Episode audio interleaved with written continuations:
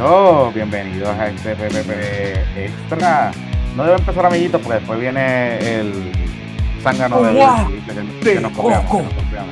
Agua de coco. Agua de coco. Huele agua de coco aquí.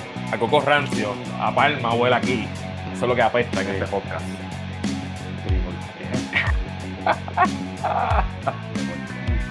¿Te vas a poner también chango con Iván Rivera? No, no, tengo que invitar a Iván para el podcast hoy. Yo creo que ¿Para qué? ¿Para que, para que venga a Changer y... Iván sería tremendo invitado. Tremendo invitado. Que venga a Changer aquí. Porque creo que la pasaremos brutal con Iván aquí en este podcast. Bueno, yo, yo hubiese pensado que lo hubiese cogido aquí la foto que subió, pero está dolido. Está bien, pero pues va a invitarlo y, que, y se lo preguntas al aire. Está dolido, está dolido, está dolido. Oye, yo no voy a decir mucho porque en verdad es una estupidez y, a mí me enseñaron en mi casa que en público no se pelea y menos con chango. Este, pero lo único que voy a decir lo mismo, lo, y citando a nuestro sensei Carlitos Zacaldía. Los más paleros son los primeros en criticar. O sea, si tú te comes los nenes crudos y tú te quieres tripear a la gente y tú te vas a a la gente y tú haces lo que hacen en el programa, muy bueno que yo me entretengo, en verdad, las veces que lo he podido escuchar. Programa bueno, bueno, sí. Eh, ¿sabes?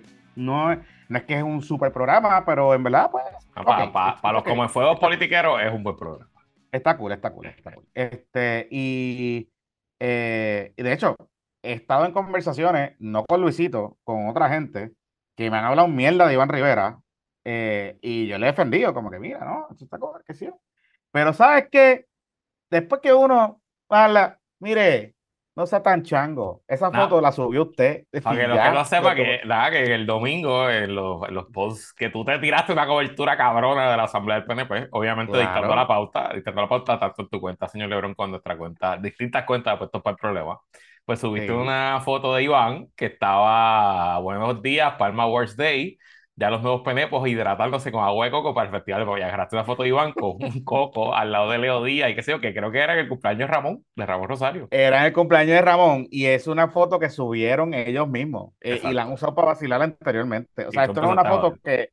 Exacto, y una foto que eh, yo creo que en esa foto sale Cristian Sobrino, creo.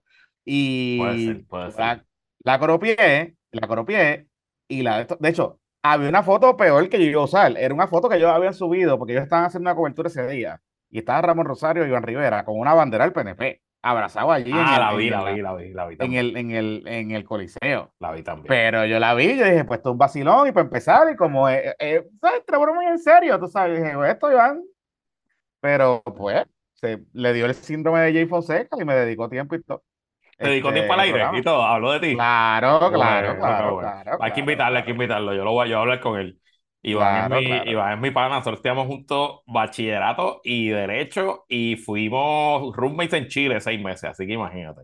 Mira, me imagino que te, ese, ese, te explotaron el teléfono, te explotaron el teléfono. No, no, fíjate, no, ni una sola queja, ni una sola queja. No, no, no, ninguna, ninguna. Pues, estamos, estamos riendo, en verdad ese día estuvo bueno. Sí, sí. Este, la, también, cobertura, la cobertura estuvo cabrona y y, la, y los analytics también. hasta TikTok, el TikTok nuestro estaba volando también. Todo, todo.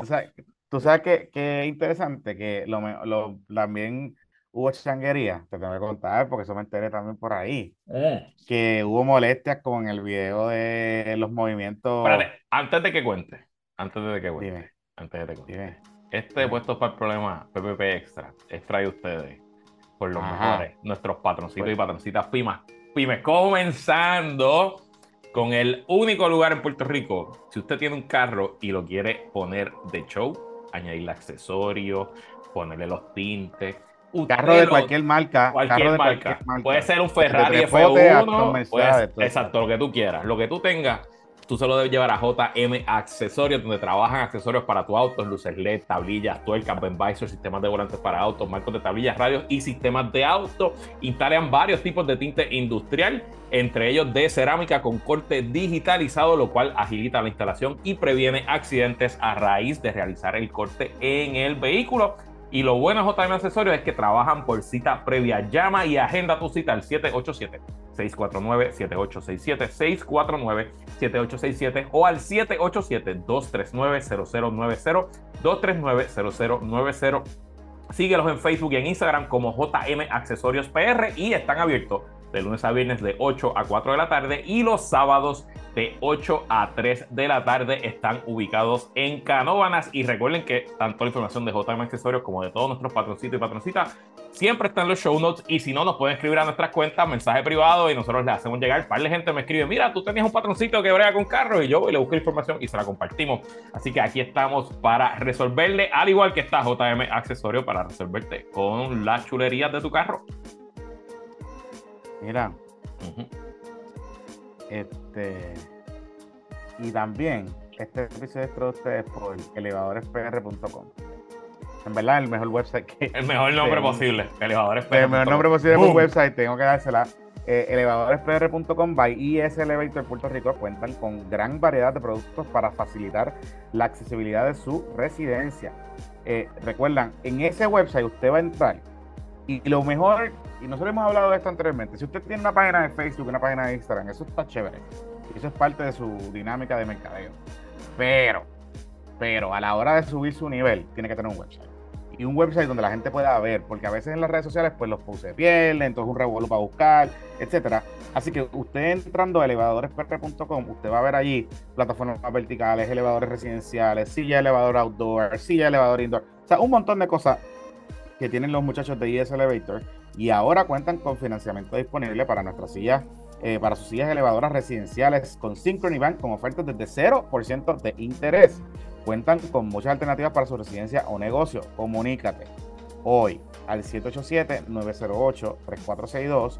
También puede entrar a Facebook e Instagram, pero y visite elevadorespr.com, elevadorespr.com ellos también ofrecen planes de mantenimiento para los elevadores y poner los elevadores al día. Si usted tiene un condominio que está al garete con los, el mantenimiento de los elevadores, se le daña toda la semana, se queda a pie o todo un revolú, llame a ese Elevator, dígale a la Junta de Administrador que llame a ese Elevator y, los pone al día. 787-908-3462. Mira, Luis, te estaba diciendo que también hubo quejas. Hubo quejas durante el weekend porque... Lo más cabrón fue como nos estaban espineando todos los campamentos yo, el domingo todavía, yo el domingo me estaba recuperando todavía de la operación, así que no vi nada. Yo escuché un poquito, pero no estuve pendiente, pero tenía mensajes de todos los campamentos. El Jovin Army por un lado, Team Pipo por el otro, mandándome fotos, videos, ángulos distintos, haciendo su caso. Estuvo, estuvo interesante. Estuvo, estuvo sí, sí, hubo, hubo, hubo, hubo, nos estaban cabildeando un montón. Sí, sí, Pero, pero, pero estas quejas no vienen de ahí. ¿No? Tú sabes que el sábado. No, no, no. no. Ah. Tú sabes que el sábado hubo una eh, asamblea que ha generado mucha controversia, porque vamos a hablar de eso ya mismo, en Ponce, en Ciudad. La asamblea dignidosa. Eh, allá llegaron los amigos dignidosos y usted sabe, qué sé yo. Pues la asamblea terminó como con una comparsa y con bailes. Ajá. Y allí pues estaba Danora, estaba este, Lizzie Ulgo, estaba César Vázquez, estaba par de gente. Y estaba también la senadora Joan Rodríguez En, en, el video que ellos subieron. Esto no es un video que nosotros tomamos, esto es un video de la cuenta oficial del proyecto Dignidad. Ajá, ajá. Eh, en un momento dado, este, pues nada, estaba todo el mundo dándole al swing hasta abajo, estaban meneando. Estaban, estaban sueltos, estaban sueltos. La gloria y la gracia de Dios se sentía la en gloria. cadera. Pusieron, porque ese día, acuérdate que ese día dropearon también las Dignidad Sketchers. Las Dignidad Sketchers, en, la, en la cuenta de Instagram. Así que las pusieron, las patitas calientes de Dignidad, las pusieron allí a prueba con los bailes, porque hubo música, la pasaron bien. muy bien. O sea, los amigos del culto son los mejores que la pasan. Bueno, papá, el culto siempre tiene buena música. Si el culto tiene buena música, no, la gente no va. O sea, que tú eso sabes que eso, eso, es parte, eso, es correcto. Así que parte de nuestra redacción extendida de Puestos para el Problema nos envió ese video con el montaje de la música. Con una música de... le pusieron... la de Bad Bunny, Dios mío. Este... Ay, Dios mío. Ay, carajo. Ajá, esa, esa de Bad Bunny. La de la, bien, la más sucia de todas. Zafaera, zafaera, zafaera. Zafaera, zafaera, zafaera. Zafaera y pues, el corito, el corito de Randy, que es bastante El corito de Randy, el corito de Randy, el corito de Randy. Y pues había, había crisis, había controversia también. ah, porque hubo gente que creyó que esa canción la tenían puesta allí de verdad. Eh, eh correcto, ah, es correcto, claro que es correcto. Claro que sí. Sí, sí, sí, sí, sí. O sea, este fin de semana era el fin de semana de amor a, a señor Lebron porque, claro, ustedes, la mayoría de ustedes saben, gracias a Luisito Marí, porque lo ha dicho 300 veces en este podcast, que el, el, la, el 97% del contenido que subimos en nuestras redes sociales lo subo yo. Eso es correcto. Así que la mente cochambrosa. Y el 100% de este TikTok eres tú, porque yo ni TikTok tengo. Así que yo ni sabía que teníamos TikTok. Los otros días me dijeron que tenemos un TikTok. Yo ni me enteré. Sí, sí, sí, tenemos un TikTok y estamos bregando con TikTok. Este, anyway, así que nada, les anticipo que vienen unos clips por ahí interesantes porque en estos días también estuvo, mi nombre estaba, con razón me dolían los oídos, Luisito. Sí, sí, sí. sí, sí a mí me dolían los ojos y a ti los oídos. Sí, y yo soy medio maniático con los oídos. Yo voy, o sea, yo voy al, al otro, al otorrino cada tres meses, porque yo soy medio maniático. Entonces, este, y decía, coño, voy a tener que sacar una cita en estos días, porque, pero es que, pues, mi nombre parece que lo estaban mencionando por ahí. Así que vamos a sacar unos clipsitos Recuerda que el episodio que salió el domingo, nosotros lo grabamos realmente el jueves. Correcto. Porque el se tenía que operar. Así que, pero están vigentes, están vigentes para de cosas y pues nada, es que be fun. A ver qué pasa. Bueno. Mira, este, ¿con qué quieres empezar? Vamos con la asamblea del PNP, ¿verdad? Yo no creo que haya mucho que más analizar de lo que no se haya dicho desde hace 48 horas que ocurrió el domingo, pero en general, eh, primero, ¿verdad? Una asamblea exitosa, no hay otra forma de, de catalogarlo. Este, se consolida el PNP como el partido más grande de Puerto Rico, ¿no? Este, nadie que no sea el PNP a estas alturas de un cuatrenio puede llenar el Coliseo Roberto Clemente. Eh, quizás los otros partidos lo pudieran hacer aún de las elecciones o algo así, pero realmente no, no, no, no lo puede hacer ningún otro partido. Em, en general, dentro de lo que podía pasar bien o mal, pues yo creo que pues un buen día para el gobernador. Este, aunque haya sido una movilización impulsada por empleados públicos, empleados de confianza, que lo fue, es obvio. Era, era tan obvio que se pusieron las teachers diciendo dónde venían. Pues el mero hecho de que lo lograron, pues te dice algo, ¿no? Porque al igual pudieran haber de los empleados públicos quedarse en la casa y no haber ido y pues enfrentarse a que lo votaran, etcétera. Este, así que ahí hay un movimiento político, hay una organización política que está haciendo, está haciendo el trabajo. Eh, y te tengo que decir algo, Jonathan Lebron tú sabes que, pues aunque los partidos son los partidos, pues la producción de eventos, todo el mundo trabaja con todo el mundo. La claro, gente claro, la gente de las tarimas, la gente de las luces, la gente del sonido, la gente del teleprompter, pues, pues no somos muchos los que hacemos este negocio, así que usted contrata a alguien de la tarima y es muy probable que esa persona ha trabajado con el PNP con el PIB y con el Partido Popular, etcétera. Pues me llegó un chisme de 00 Producción. Ah que cuando la comisionada residente se paró a dar su discurso, que por cierto después vi el video, la recibieron muy bien, aplaudieron, allí nadie abuchó, ¿verdad? no fue, no, no hubo papelones. Eh, que ella empezó a leer su teleprompter y de momento se salió por completo el discurso, ella improvisó un discurso allí completamente. Espérate, espérate, espérate, espérate, espérate, espérate, espérate, espérate, espérate, espérate, espérate, espérate, espérate, espérate, espérate, espérate, Ok, vamos por parte, Luisito Marín. Vamos por parte.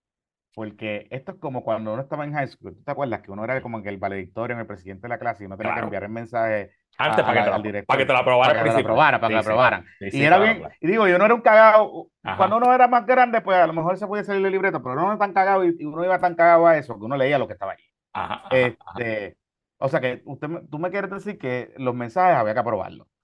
No, o sea, acuérdate que el, la, la, el, el, teleprompter algo que no se hace, tiene que venir pre preset, porque tú tienes que enviárselo a la persona que lo va a correr. Eso no es como que, eso no es como que tú lo estás bajando en tiempo real, eso tiene que estar, porque eso se, el, el teleprompter es un programa que agarra el texto y lo transforma al formato, lo vira al revés, porque eso es como unos espejos. Este, y por cierto, mi fuente no es el teleprompter, mi fuente alguien que veía, podía leer el teleprompter y, y ver lo que decía y decía, hmm, pero, pero es que la comisionada no está diciendo eso. Y de hecho, cuando los, los políticos o las personas salen del teleprompter, usualmente el teleprompter se queda fijo, porque el operador o el operador del teleprompter pues no va a hacer nada y que en efecto el teleprompter después de par de minutos de, de la comisión hablando dejó de moverse.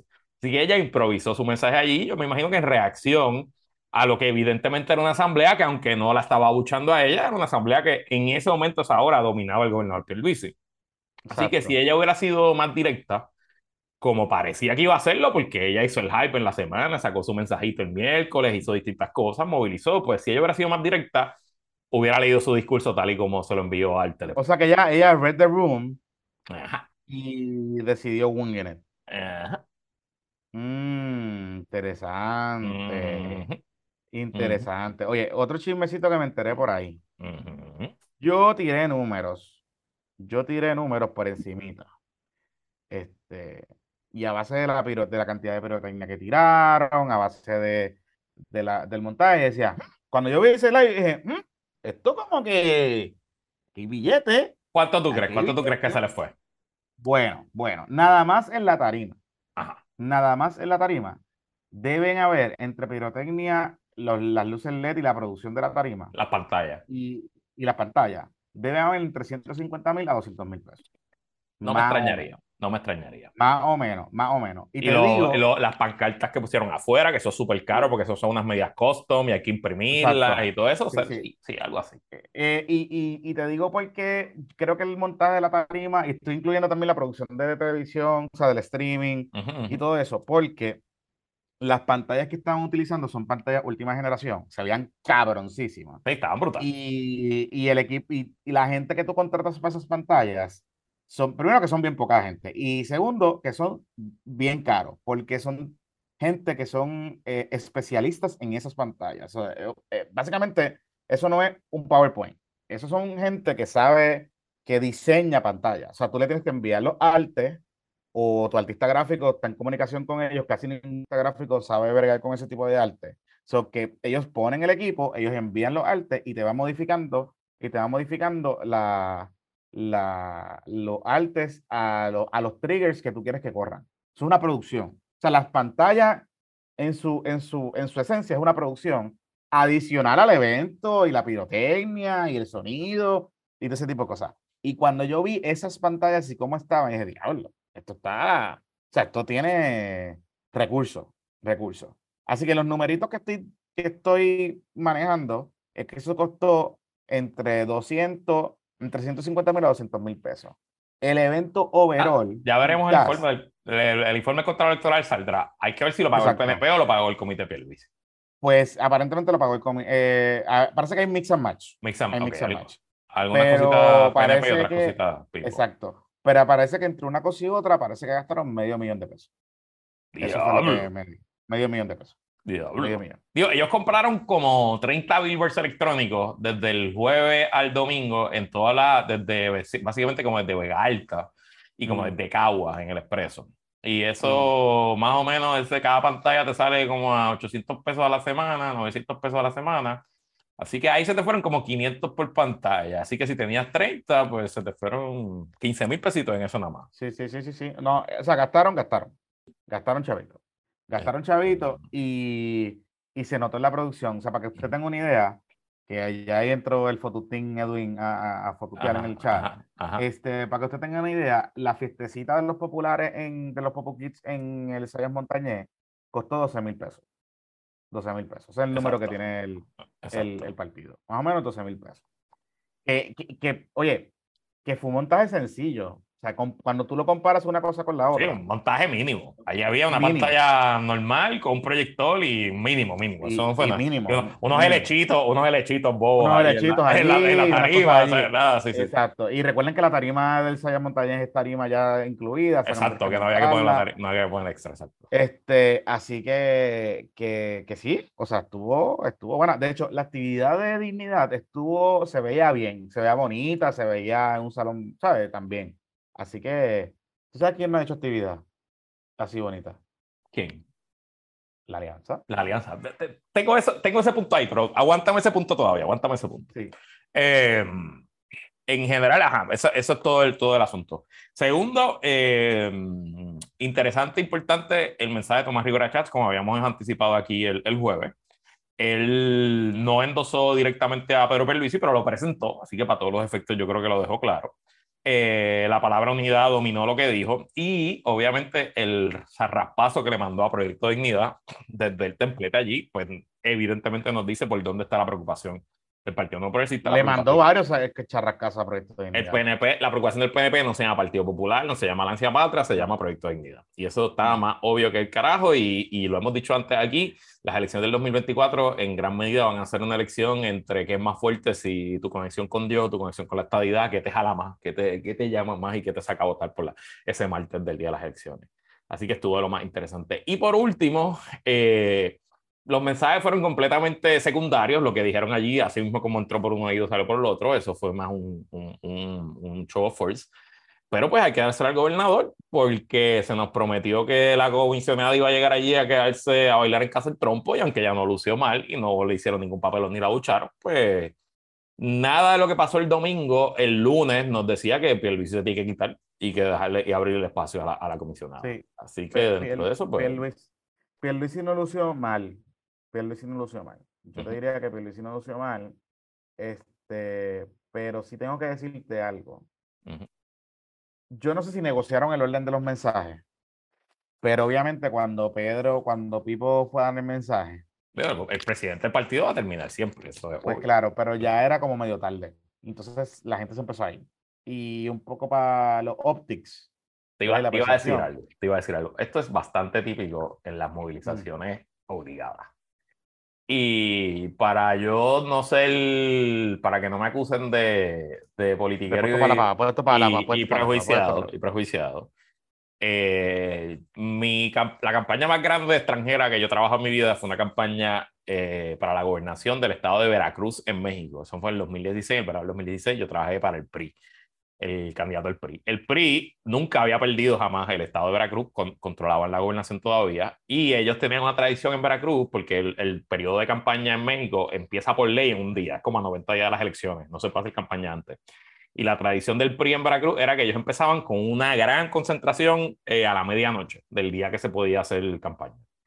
Eh, y era una gran concentración en un coliseo similar a Roberto Clemente. De hecho, ahí jugaba el equipo de baloncesto de Veracruz, que el coach era Eddie Casiano en ese momento. Yo me acuerdo entrar allí y ver una foto de Eddie Casiano gigante. Yo, what the fuck, ¿qué carajo esto? Los halcones rojos, creo que se llama el equipo de baloncesto, no me acuerdo. Y ese estadio estaba repleto, como, como Roberto Clemente, hasta arriba, pero estaba repleto de empleados públicos, porque yo me acuerdo estar parado detrás de una, un grupo de personas que estaban sentadas y había una empleada texteando, diciendo, tenía de esos Androids que son gigantes, que parecen como una, un iPad, y me acuerdo texteando, ay, aquí porque mi jefa está pasando asistencia. Y lo mismo, mano, o sea, empezó el rally y como a las 25 minutos que ya estaba hablando, ya esa arena estaba como a 60% de lo que había 25 minutos antes. Así que un poco, obviamente el domingo, empezó después del mediodía, ya hacía hambre. Y después de que la gente filmó, hizo check-in en Eventbrite, que me dicen que los empleados de confianza tenían que confirmar en Eventbrite By the way, parece que había aquí por ahí, como que había que confirmar. tú sabes, eh, que, le escanearan, que, le, que le escanearan el QR code y esos no tienen licencia de promotor porque esos son gratis. Eh, y, ahí, ahí te tengo que decir, porque eso lo confirmó Vanessa Santo Domingo, que la comisionada, una de las comisionadas electorales en Directo Sin Filtro, allá se le, se le zapateó que básicamente ellos se registraron a todo el mundo. A todo el mundo. No los delegados nada más, a todo el mundo está en listas de Eso es lo que tienes que hacer, pues obvio, seguro que estás cogiendo email y Está bien, pero, pero, pero para que sepas. Como este, Y nada, a la que el gobernador se empezó a hablar, pues, pues, pues empezaron a irse. Además, uno no quiere coger tapón. Es como, es como nosotros que cuando en el cuarto cuadro le estamos cogiendo una pega, nos vamos antes para no coger el tapón. Así que habiendo dicho eso, habiendo dicho eso y declarando exitosa la asamblea primero para el PNP y segundo para el gobernador, nadie piense que porque llenaron el dice Roberto Clemente el domingo, ya el PNP ganó las elecciones del 2024 y nadie piense que el PNP hoy es más grande que el 33% que sacaron en el 2020. Exacto, exacto. O sea, obviamente. Pero, pero la gente que está sorprendida de que el PNP no es el partido más grande, chicos, gente, por favor. Por favor, o sea, seguro. Yo, yo los veía, los leía y les decía, pero miren, pero, pero ¿cuál es la sorpresa aquí? O sea, ¿cuál es la sorpresa? O sea, aquí, aquí la sorpresa, lo, más importante era de la sorpresa era lo que estaba pasando a nivel, a nivel de, del, del, del cocoteo que se podía dar y si no llenaban el coliseo. Porque si no llenaban el coliseo, pues eh, la noticia era esa, que no llenaran el, el coliseo. Este, así que a los amigos que estaban eh, ese día, que particularmente eran los miembros de la alianza, que parece que en vez de de utilizar el domingo para no prestarle atención al PNP y irse para la playa o tratar de buscar y reclutar gente para su, para su corrillo, estuvieron lloriqueando todo el día, lloriqueando todo el día eh, sobre la cobertura. Manuel Calderón será me ha pedido que prendiera las luces. Tú sabes, pues, pues está bien, pues chévere, está bueno, está entretenido. Pero si usted está sorprendido de que el PNP es el partido más grande de Puerto Rico, pues ok. Claro. Pues no sé dónde usted estaba metido. Claro. verdad. Honestamente. Este... Mira, pues entonces pasemos a la otra asamblea. De esta, sí, pero espérate, antes de pasar a la otra asamblea, tengo, tengo, tengo varios apuntes, varios apuntes que quiero, que quiero pasar el tema. Ok, cuéntame. Me dio la impresión de que hubo negociaciones para que hubo un pacto de no agresión. Sin duda. Ese día. Ese día parece que hubo un pacto de no agresión.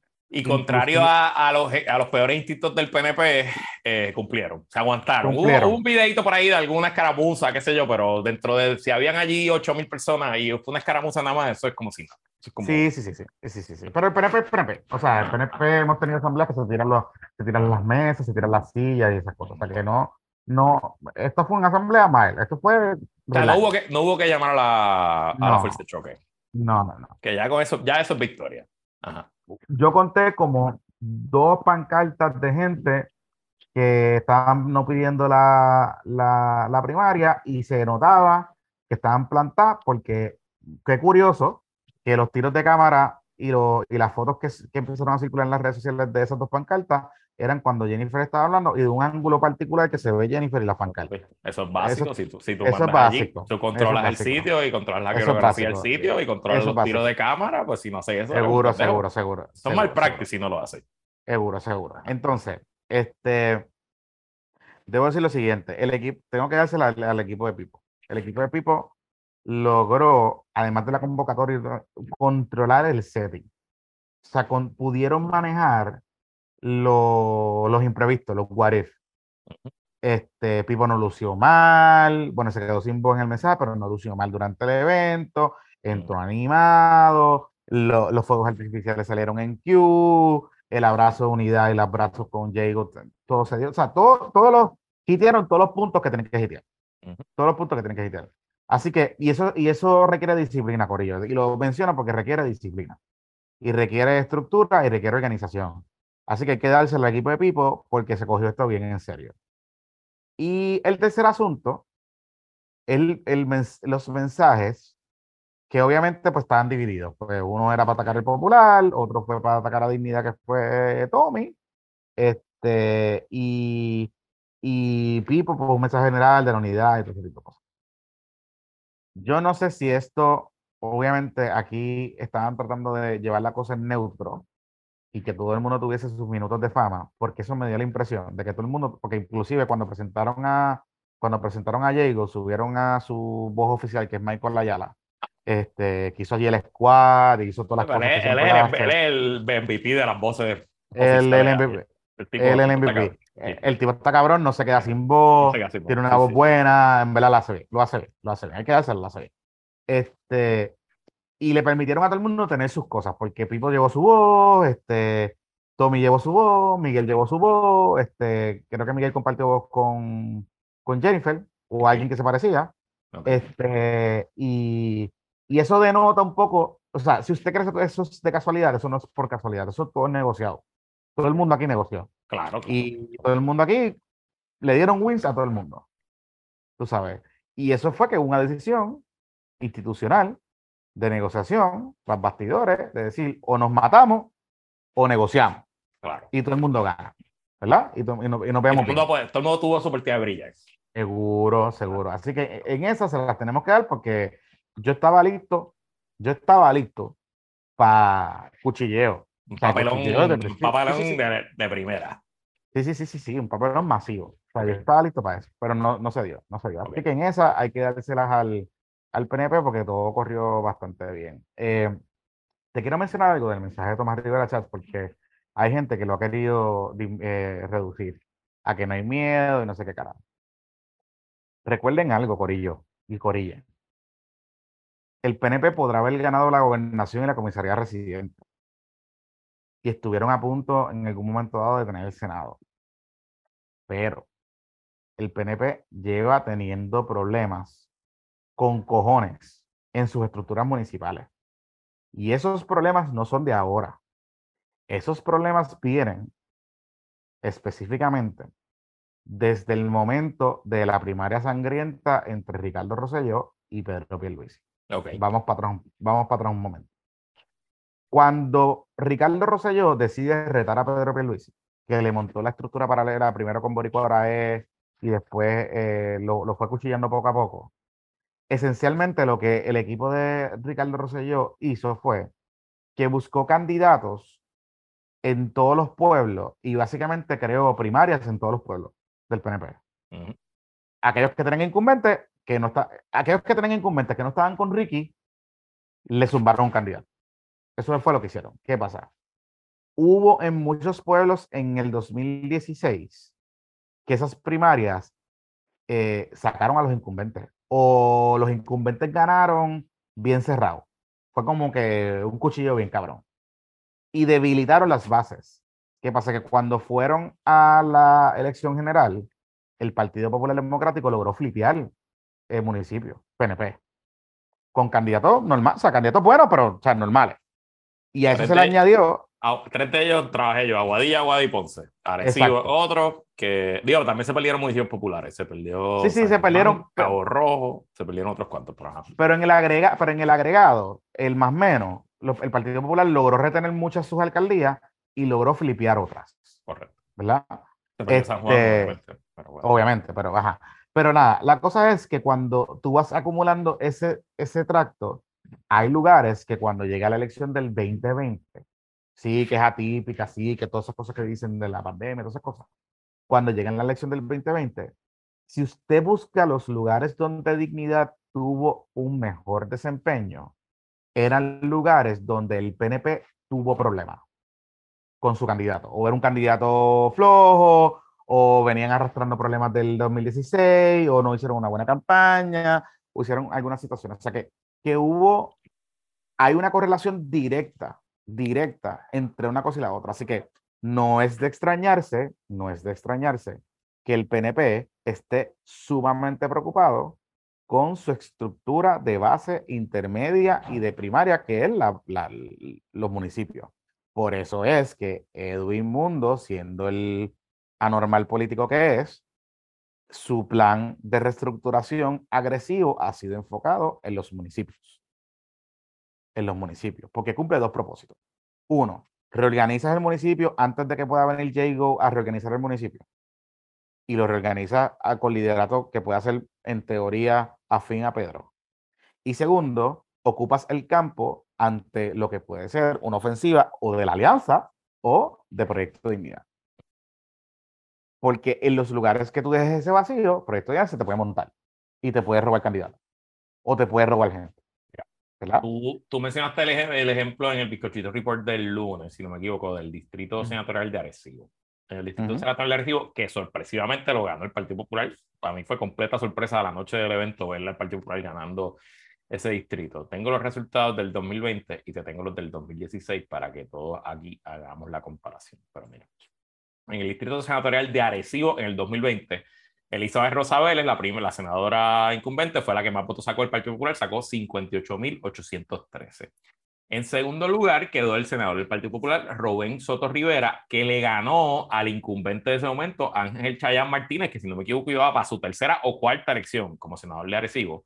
Le ganó Jonathan por 40, 51 votos. Literal, Rubén Soto Rivera, senador de Arecibo, por 51 votos, 51.187 versus 58.136. Y en el distrito de Arecibo, Proyecto Dignidad había tirado un solo candidato, aunque tenían derecho a dos, nada más tiraron uno porque no les dio tiempo a llenar a, tirar los dos, que es un señor de nombre Arnaldo López Rosado, no sé quién es. Y Arnaldo López Rosado eh, sacó 16.364 votos. O sea que esos 16.000, si tú le hubieras dado mil, mil votos de esos 16 al PNP, Chayán Martínez y Joito Pérez serían senadores PNP hoy y entonces en la minoría de, la mayoría, entre comillas, del PPD se hubiera reducido de 13 a 11. Así que hubiera sido más difícil todavía haber, haber hecho coalición en el Senado. Pero vamos a comparar con el 2016, Jonathan Lebron. ¿Tú sabes por cuánto mm. ganaron Ángel Joito Pérez y Ángel Chayán Martínez en el 2016 versus los mismos candidatos del Partido Popular versus Rubén Soto y Elizabeth Rosa? ¿Cuánto? Por 26 mil votos. Anda para Yoito Pérez y Ángel Chayán sacaron 104 mil votos, 303 Yoito, 282 Ángel Pérez y Rubén Soto y Elizabeth Rosa sacaron 77 mil votos. O sea que es una diferencia de 40 mil votos casi de una elección a otra con los mismos candidatos, tanto del PDP y del PPD, y con una campaña del PPD que perdió a nivel isla. O sea, que, que, no es que estamos hablando de que fue un PPD ahí que venía en un, subiendo bien cabrón. O sea, que para que tengamos el, la idea del impacto que tiene, que tiene este, este, este, asunto, y claro, y porque vamos camino a la elección más impredecible de nuestras vidas, porque con un proyecto de dignidad full force, que fue lo que anunciaron el sábado, que ellos van a tener todos sus candidatos en los 78 municipios, en los 8 distritos senatoriales, en los 40 distritos representativos, eh, y con una alianza patria también que viene full force, porque uno pensaría que ellos no van a dejar ninguna vacante, porque Victoria dejó varias vacantes en, la elección pasada y el PIB, aunque llena siempre su, todas las candidaturas, usualmente son candidaturas de agua de gente que ni hace campaña. Correcto. Pues who the fuck knows qué carajo va a pasar. Así que esto explica sin duda la preocupación y los mensajes del domingo y también el evento del sábado de dignidad. Claro, y, y, están marcando, y recuerden que miren, miren el subtexto del mensaje, vamos a entrar a, a la asamblea de la actividad del domingo de dignidad el subtexto del mensaje no es que dignidad no sea conservador, es que dignidad son melones o independentistas. Ese es el mensaje. Porque ese es el mensaje, eso es lo que está detrás de todo esto. Claro. Eh, eh, es, el, es, el, intermedio. O sea, no puedes, tú no puedes marcar al partido, al partido de dignidad como un partido conservador porque pues, pues, pues va contra lo mismo tuyo. Así que por ahí que va, por ahí que va la cosa. Así que no, de lo más interesante, pero te voy a decir algo. Ya el Partido Popular tuvo su evento, ya Proyecto Dignidad tuvo su evento, ya el PNP tuvo su evento, pues nos falta el evento de eh, Victoria Ciudadana. Y de. Va a haber evento, va a haber. Falta el evento de la Alianza. Yo presumo, por ahí viene el Festival de Claridad. Eso siempre es como en abril y mayo. A lo mejor ese puede ser el evento. Eh, bueno, en el Festival de Claridad el año pasado fue cuando Rubén bajó línea y dijo que eso. va. A lo mejor el evento puede ser el, anuncio de Carmen Yulín Basel, que uno presume que será dentro de la alianza. Eh, a lo mejor el evento es una asamblea de ambos partidos, que es una asamblea para, ¿Tú sabes formalizar la alianza.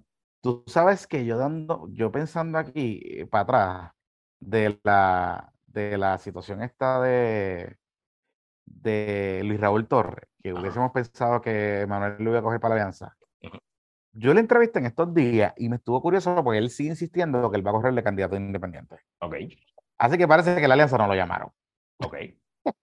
y presumo por qué. Porque traer un candidato como, como Luis Raúl, aunque yo sé que hubo conversación en esa dirección, pues le crea un problema cabrón a la alianza porque Luis Raúl tiene posturas bien. Está más cerca de dignidad que de la alianza. Es correcto, es correcto, es correcto. Y si tú tienes una alianza progre, pues está apretado. Está apretado. Está bien apretado. Así que sí, sí, Raúl no va, no va para allá. ¿Y tú sabes quién también se pudiese quedar fuera de la alianza? Vargas Vidot. Ah, sí. Bueno, pero Vargas Vidot, mira, si Vargas Vidot salió reelecto como independiente, él no tiene ningún tipo de, de incentivo para no volver a correr independiente. o sea, honestamente. Para él es mucho más fácil repetirle en, repetir como independiente si ya probó que puede salir reelecto sin hacer campaña y sin, levantar, sin levantarle un peso. Así que, ¿por qué, carajo, ¿por qué carajo él se cambiaría? Él no, él no gana nada con cambiarse, sobre todo si vamos camino a un Senado donde nadie va a tener mayoría. Porque recuerden que el PPD hoy tiene 12, la mayoría es 14. Mm, yo no creo que el PPD repita con 12. Quizás podría repetir en un buen escenario con 8, con 9. Pues vamos a ver. Para llegar a 14 vas a necesitar el voto de Vargas como lo necesitaste ahora. Correcto, correcto, correcto. Y recuerden que la intención de dignidad es tirar candidatos por acumulación y también candidatos por distrito en todos los distritos senatoriales. correcto. Y 78 alcaldes y alcaldesa. ¿Qué te ha parecido la Asamblea de Dignidad y los mensajes y la cuestión? Pues, mano, lo que tenían que hacer, llenaron el salón ese ahí en, el complejo ferial. Ese salón no es el más grande del mundo, pero no es el más pequeño tampoco. Este, fue una asamblea de trabajo del día entero, no fue solo el chichichá.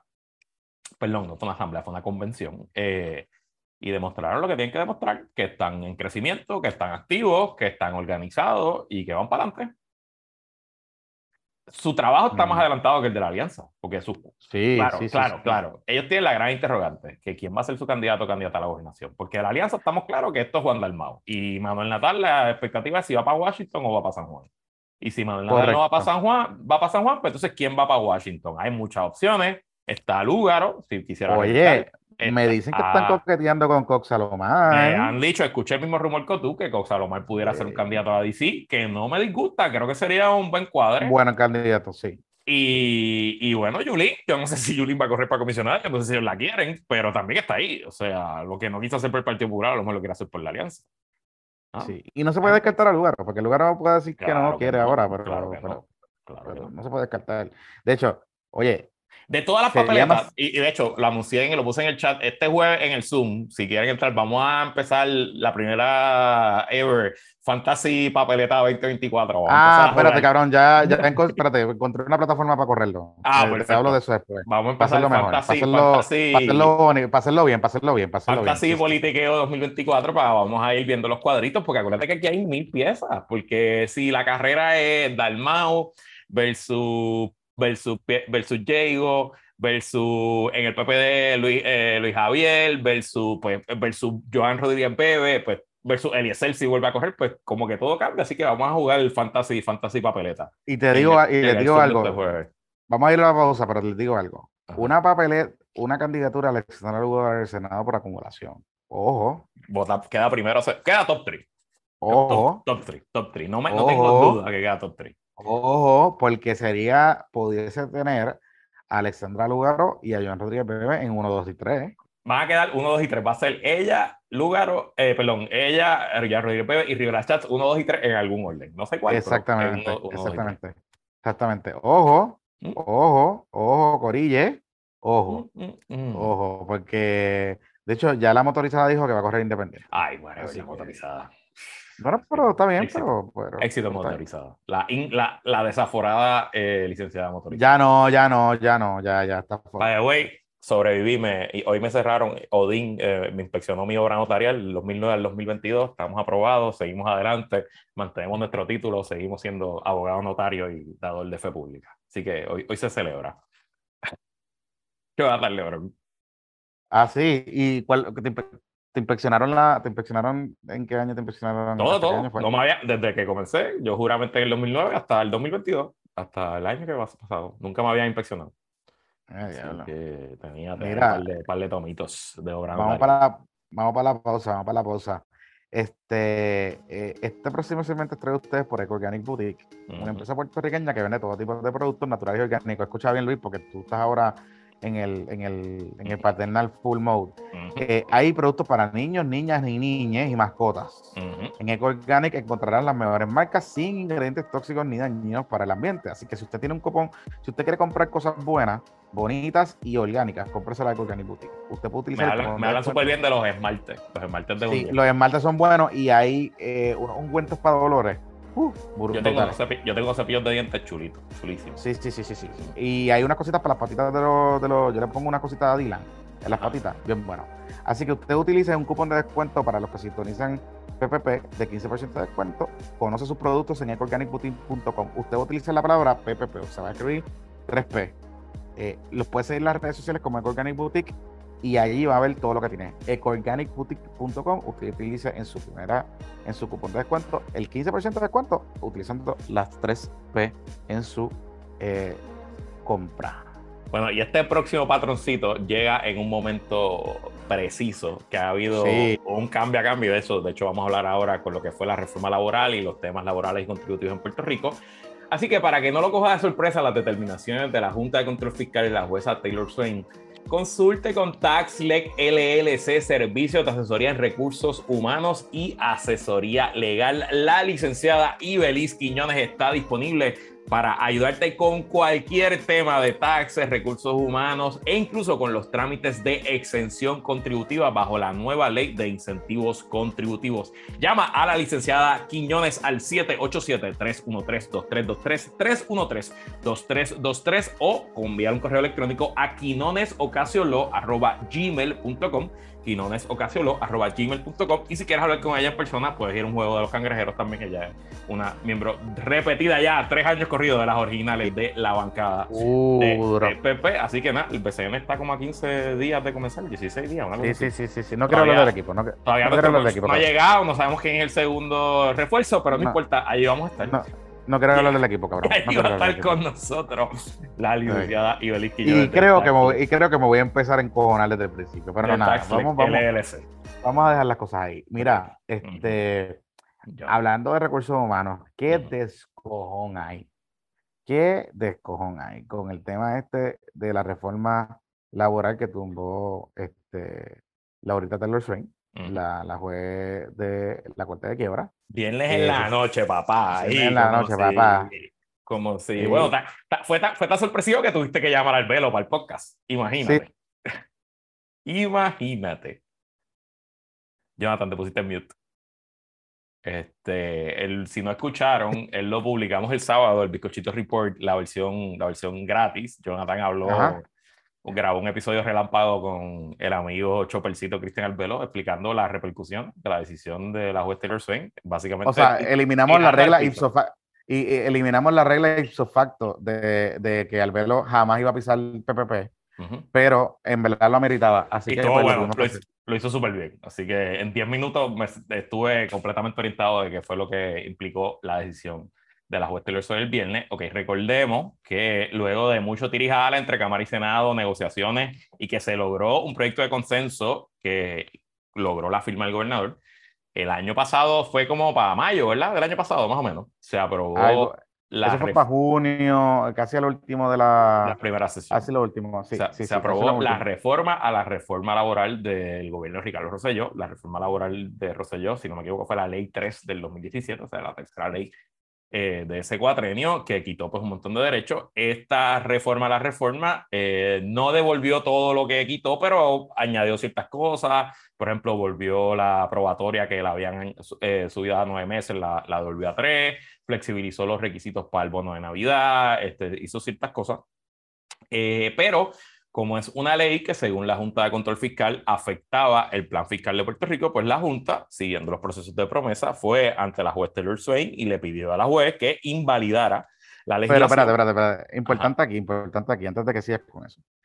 El que pidió, los que pidieron fueron los pobres empresarios. Ah, bueno, claro, nuestro recuerden, recuerden que, los que estaban cuchillando con esto y los que motivaron a la Junta a impugnarla y empezar a escribir cartitas y todo ese tipo de cosas fueron los empresarios, fue la asociación de empresarios, esas cosas, porque esencialmente ellos decían que era, eh, impactaba demasiado, no, no, traían los argumentos, pero que, no, importa que no importa que la ley se aprobó en el verano y el empleo siguió aumentando, el desempleo bajando, todavía las vacantes, nada de eso cambió, al contrario, la economía siguió mejorando, pero bueno, esos son argumentos que, no, que los empresarios héroes usualmente no, no toman en consideración.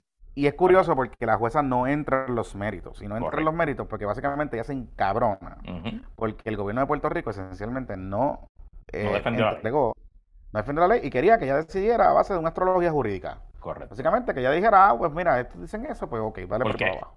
Para, para refrescar la memoria, según promesa, eh, cada ley, cada, cada proyecto de ley o legislación que el gobernador firme que afecte el eh, plan fiscal o que tenga efecto sobre la economía y sobre los recaudos del gobierno de Puerto Rico, tiene que ir acompañado por un estudio, por una justificación que diga que no, que la ley no la afecta. Y según promesa, eso le toca al Ejecutivo. Específicamente en este caso, le debería haber tocado al secretario del Trabajo. El Departamento del Trabajo tiene varias divisiones de estadísticas, economistas, tiene presupuesto para este tema, puede haber hecho unos findings bastante robustos, eh, diciéndole a la juez y al tribunal y a la Junta, mira, esto no afecta el plan fiscal por XYZ, estas son las proyecciones, así se está viendo la economía en Puerto Rico, el desempleo, oigan, el desempleo en Puerto Rico eh, para las últimas cifras está en el punto más bajo en la historia de la estadística nunca el desempleo en Puerto Rico había estado tan bajo como está hoy y a la misma vez está aumentando el grupo de trabajadores. O sea, que no es que tú puedes decir, ah, el desempleo está bajo porque la gente se ha ido. No, porque a la misma vez que está bajando el desempleo, está aumentando el grupo de trabajadores.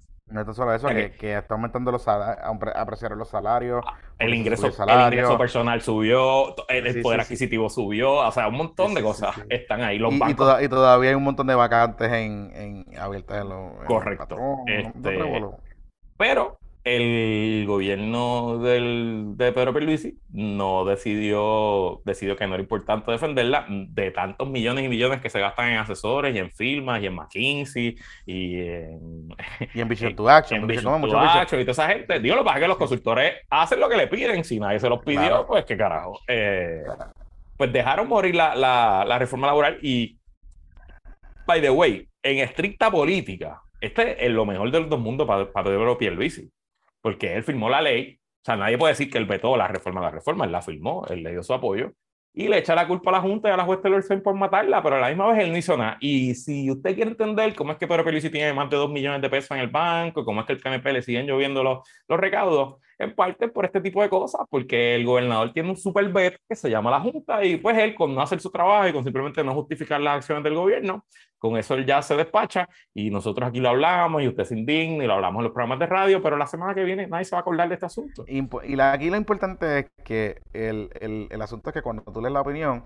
ellos no hicieron y no cumplieron con el procedimiento, ¿verdad? La Cámara intentó radicar, bueno, ellos radicaron como parte de su, de su moción un documento que era un estudio económico. Para ese estudio económico no lo hicieron antes, lo hicieron después. En el pleito, como, parte del pleito. Como parte del pleito. Y ahí es que está uno de los problemas también, ¿verdad? Porque la jueza dijo gracias, pero no gracias. Porque el que tiene que hacer eso es el Ejecutivo. Porque ya ustedes hicieron su trabajo en el Legislativo. Ahora, importante algo aquí sobre este asunto. El gobierno dice que va a apelar. El problema es que la apelación, si es una cuestión procesal de que tú no cumpliste, ¿por qué carajo vas a apelar? Y la apelación se ve con la evidencia que entró en instancia. Y si no entró evidencia ninguna de que justifique la reforma laboral, pues el circuito de Boston no puede decir nada, porque no hay evidencia contra la que girarse. Aquí lo que pudiese pasar es que se vuelva a aprobar esta legislación, eh, el gobernador la firme, que eh, la Junta la vuelva a impugnar y entonces que eh, AFAF haga el estudio y cuando vayan al tribunal, pues la jueza tenga un segundo turno al bate para evaluar la ley. Eso es lo que pudiese pasar. Pero yo veo bien cuesta arriba la, apelación. Claro, el Estado de Derecho es otro descojón, porque hubo, hubo que contrataron empleados con esas nuevas reglas, pagaron bonos de Navidad con esas nuevas reglas, y hay como un medio harakiri ahí jurídico con este asunto que, pudiese estar complicando el tema, complicando el tema. y, lo otro que te voy a decir que nos dejó claro el amigo Albelo en, en ese bizcochito report del sábado, que según el ruling de la juez, esta ley nunca existió. O sea que para todos los efectos, el Estado de Derecho nunca se alteró. Así que técnicamente, patrono que dio beneficios bajo la nueva ley, luego de que se firmara, puede echar esos beneficios para atrás. Y técnicamente, y hoy el licenciado Sanabria, que es el jefe de Albelo, este, le dice al nuevo día que atendió consultas de clientes que están preguntando que si pueden cobrar para atrás el bono de Navidad. Eh, hay un caso en particular que la empresa dice que bajo la nueva ley tuvo que pagar casi un millón de dólares más en bonos de Navidad y su consulta es que si la puede cobrar para atrás. ¿Y sabes qué, Jonathan Lebron? En estricto derecho, la puede cobrar para atrás. La pudiese cobrar, la pudiese cobrar. Si cumplió, él mismo explicó, si cumplió con un requisito de que haya hecho el pago bajo protesta. Esencialmente era, yo te voy a pagar el bono y tuviese entregado un papel que decía, estoy pagando este bono, pero esta ley está siendo impugnada bajo protesta, si, ta, ta, ta, yo te puedo recobrar. O sea, hay un, tiene que, tenía que haber una notificación al momento de pagarle el bono para poderle cobrar los chavos para atrás. Pero yo te voy a decir algo, un patrono que se ponga con esa... Mm, ese iba a ser mi... Ese iba a ser mi mensaje a los amigos y amigas empleados que nos están escuchando ahora mismo. Eh, nunca en, en nuestras vidas eh, en la economía de Puerto Rico habíamos estado en un momento donde el poder se había movido más al lado de los de los eh, trabajadores como ahora. Si su empresa se viene con esta, es tiempo de eh, darle, poner al día su resumen y buscar otro trabajo. el mercado está para usted. Usted no le debe nada a su empleo que no sea cumplir con su responsabilidad de trabajar, ya sea las ocho horas, si usted es exento, bueno, pues cumplir con su responsabilidad según sea asignada pero la lealtad es both ways. Y si su patrono se deporta cajita de pollo, chiquital... Eh, se pone puerco, se pone puerco. y le quiere cobrar, pues es tiempo de que usted busque otro trabajo. Usted no le debe nada a, su jefe ni a su empresa. Este, por el contrario. Eh, y recordemos también a los empresarios héroes que si usted tuvo que pagar un millón de pesos en boda de Navidad es porque usted facturó mucho más de un millón de pesos. Y patrono que hoy le coja para atrás los beneficios que le pagó el año pasado, es patrono que está haciendo una transferencia directa del bolsillo del empleado al bolsillo del dueño.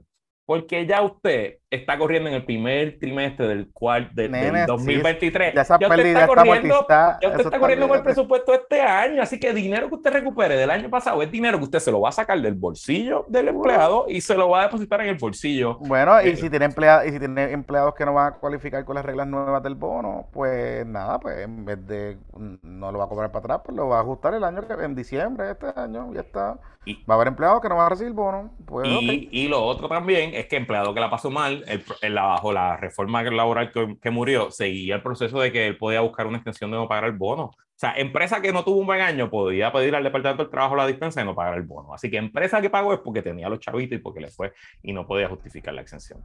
Así que a los, a los empresarios, empresarios héroes, no se guíen de carne puerco. Y quiero decir que si alguien sabe de algún, quiere tirarnos al medio, alguno, algún empresario héroe que se está poniendo carne de puerco, mis DMs están abiertos. No voy a hablar por Jonathan, pero por lo menos los míos están abiertos. Y, vamos para adelante, no tenemos miedo. No tenemos miedo. Mira, y busca asesoría, busca asesoría legal usted también, porque si él la amenazan con demandarlo, busca asesoría legal. Correcto. Mira, este, eh, la que está, lo que estaba moviendo eso bien duro era la Asociación de Comercio Letal, que estaba empujando y contrató abogados y todas esas cosas, participó. Empresarios héroes.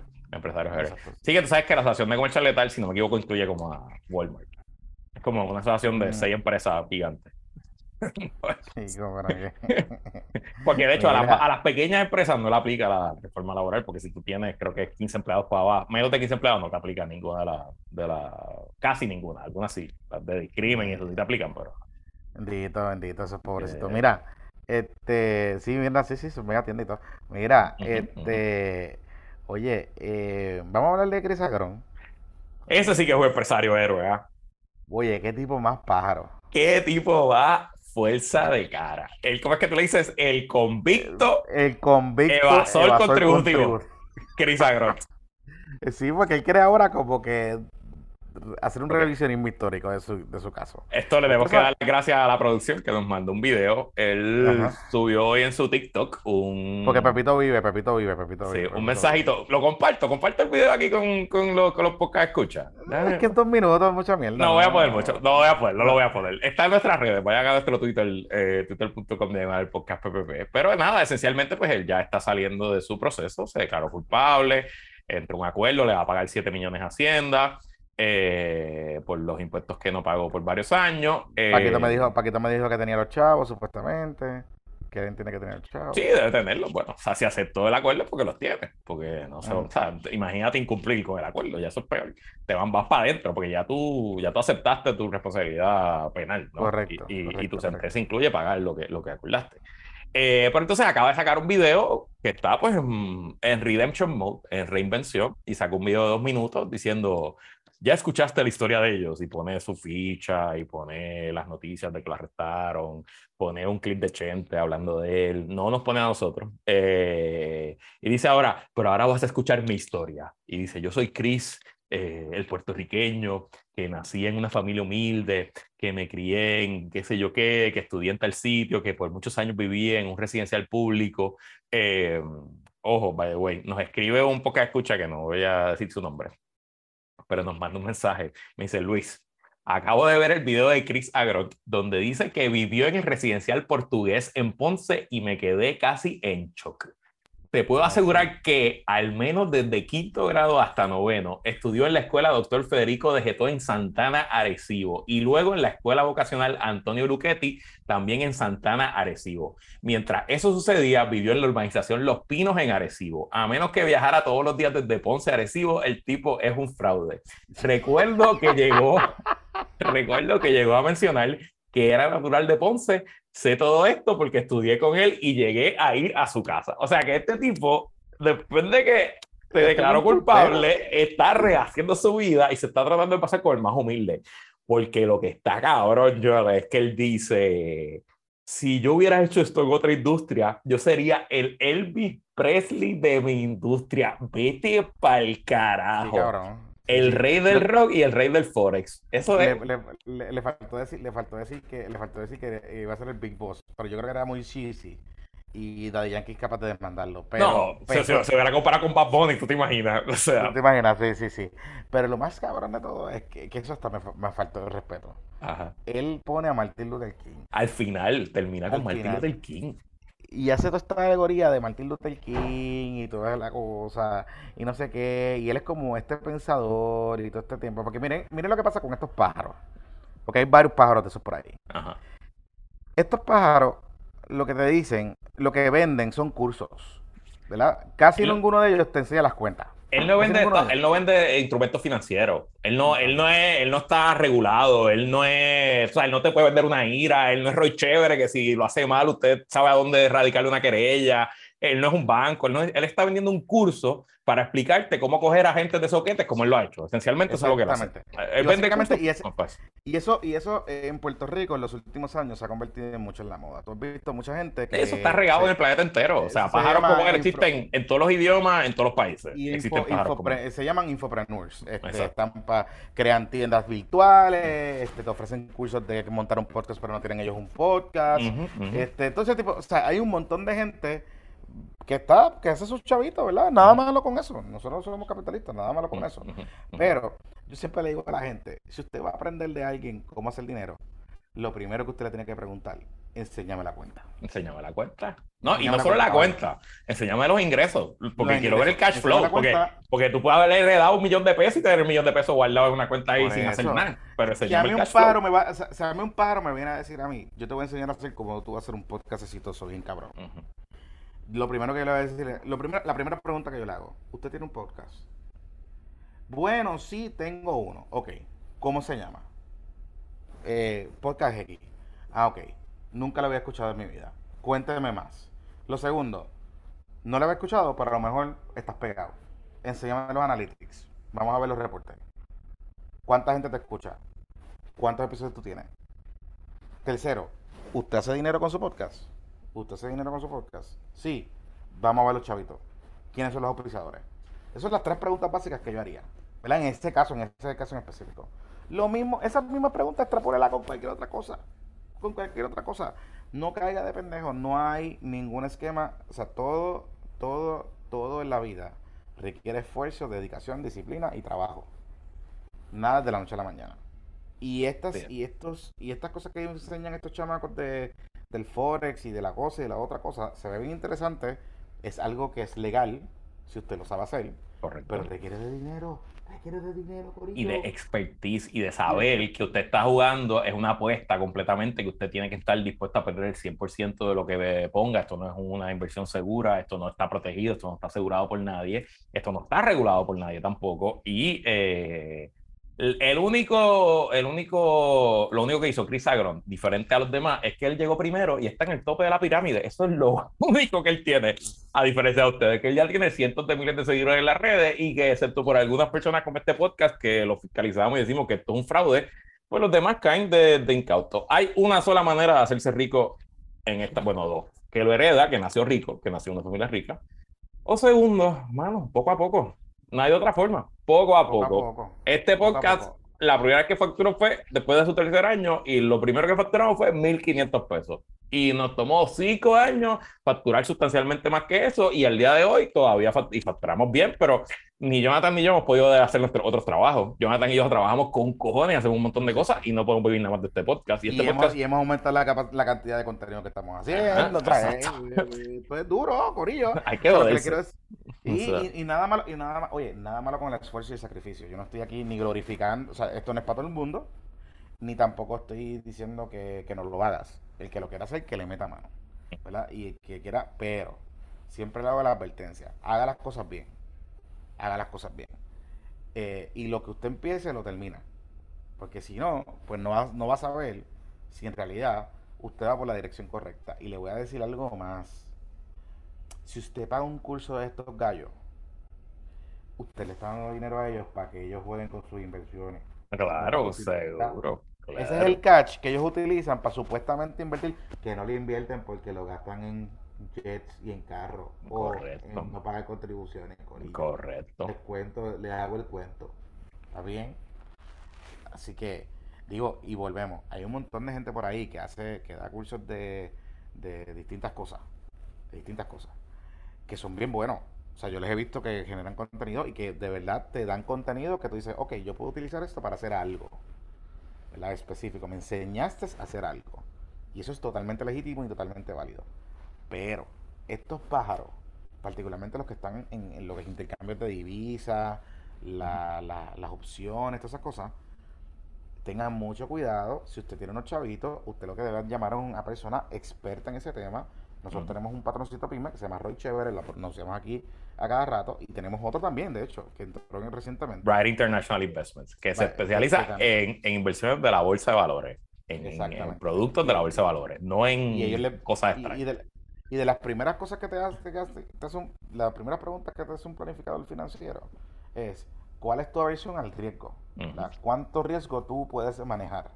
Porque dependiendo del riesgo que tú puedes manejar, es decir, si tú pones un peso y estás dispuesto a perder el peso completo en una inversión, o a que de momento diste un palo y ese peso se convirtió en tres pesos, pues si usted puede manejar ese riesgo, pues, pues, pues, pues ellos te van a hacer recomendaciones, ¿verdad? Pero esas recomendaciones van a base de lo que usted se gana, sus obligaciones, sus deudas, sus eh, planes a corto y mediano y largo plazo.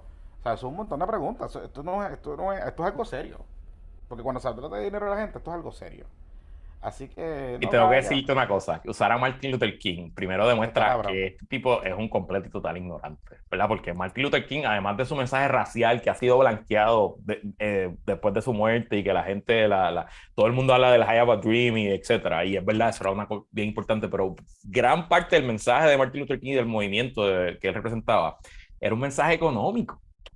criticaba el capitalismo y criticaba cómo las personas, cómo las riquezas se acaparaban en las clases dominantes, etcétera. O sea que, incluso te habla de lo llanito y de lo, y de lo, y de lo poco riguroso que es este señor y de lo charlatán que es. O sea, punto. Del imbécil, del imbécil. O sea, porque hay que tener una fuerza de cara cabrona para declararte culpable, no pagar impuestos y decir, ven a escuchar mi, mi charla eh, tal día y aquí está Martín Luther King y el Presley. Qué cosa, cabrón. Es bien imbécil. Pero también noto un poco de dónde está el país y dónde está la sociedad eh, en este mundo de, la gratificación instantánea, de, que todo lo queremos rápido, de que prefiero...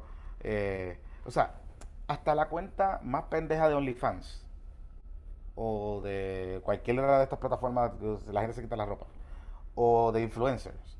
Tiene que trabajar, Corillo. Tienes que trabajar. Tienes que trabajar. Tienes que meterle. Y pagar impuestos pagar impuestos. ¿Te acuerdas que su primera defensa fue que, que esto eran productos eh, financieros noveles y Hacienda no, no, no, entendía y no sabía cómo cobrar los impuestos de esos productos? Y, y es así, es así. Como que sí, claro, seguro, claro que sí, claro que sí. Eso mismo es, eso mismo es.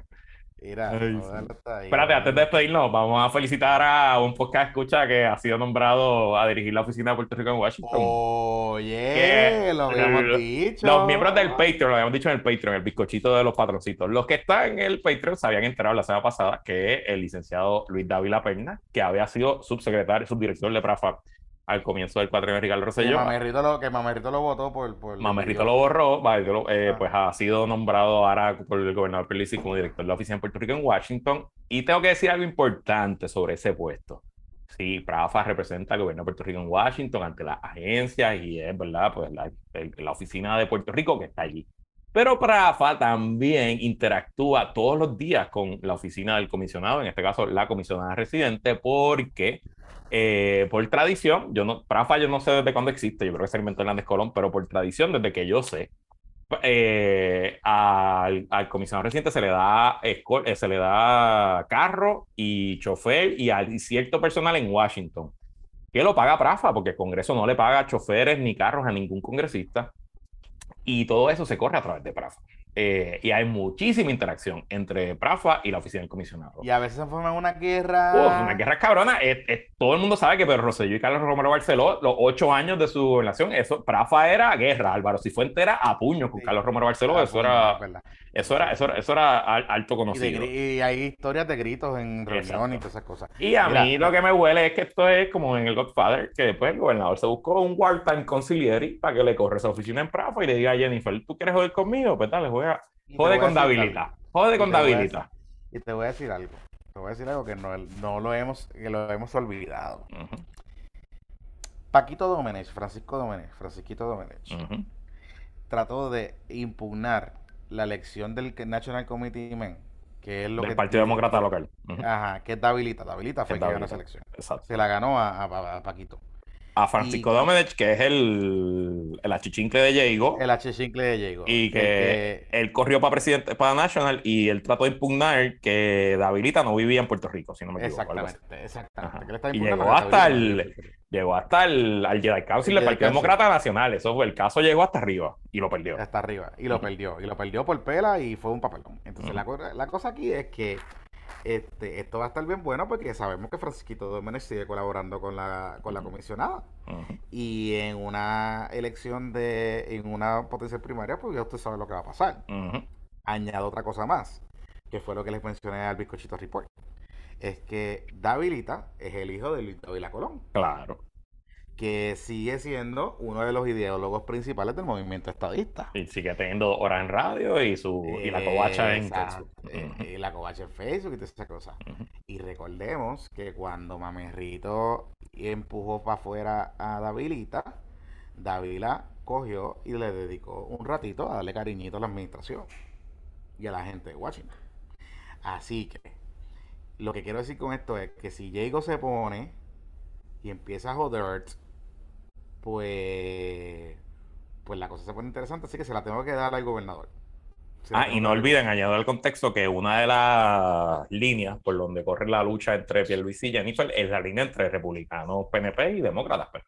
Y pues Dávila es súper demócrata PNP. Y con eso, pues también está. Y añado otra cosa, añado otra cosa más el que tú lo mencionaste recientemente, el acceso al Partido Demócrata en una primaria es importante porque hay acceso a los PACs y quién tiene las conexiones allá arriba. El amigo David porque él ha trabajado en esto en los últimos años. Así que eh, está bien interesante la movida. Se los había anticipado que era una movida interesante para esa silla eh, y que denota todo lo que viene. O sea, que, que, que la fortaleza y que Pedro, el equipo de Pedro está dispuesto a todo sin miedo. Mira, este, aquí te corrigen que este sobrino escribe en el chat que era un disparatero, que Prafa. No digo disparatero, no, deja de estar editor, editorializando, canto cabrón. que fue bajo Romero. Prafa se hizo en el 79 bajo Romero, así que ah, ahí está la info. Así que, pues, así que pues, esto. Digo, y después la usaron contra Romero en el. En el, Exacto, cuando fue comisionado. Para que tú veas. Imagínate, imagínate. Mira, este pues nos veremos. Pues nada, regresamos el domingo. El domingo, el jueves tenemos el Zoom. El jueves tenemos Zoom, el domingo estamos en YouTube y el sábado estamos en el Patreon. Que la nos Bye.